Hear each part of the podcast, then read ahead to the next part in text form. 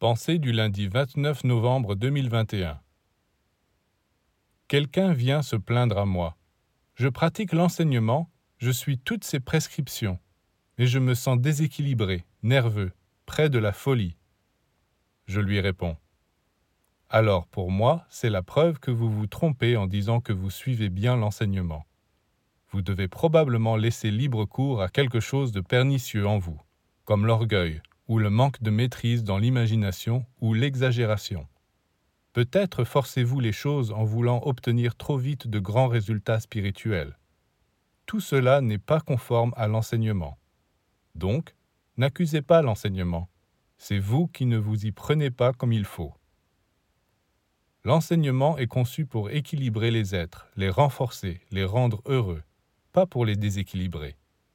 Si vous êtes la proie de certains troubles, il faut chercher en vous quelles sont les lois que vous avez transgressées. L'enseignement bien compris, bien appliqué, ne peut qu'harmoniser toute votre vie.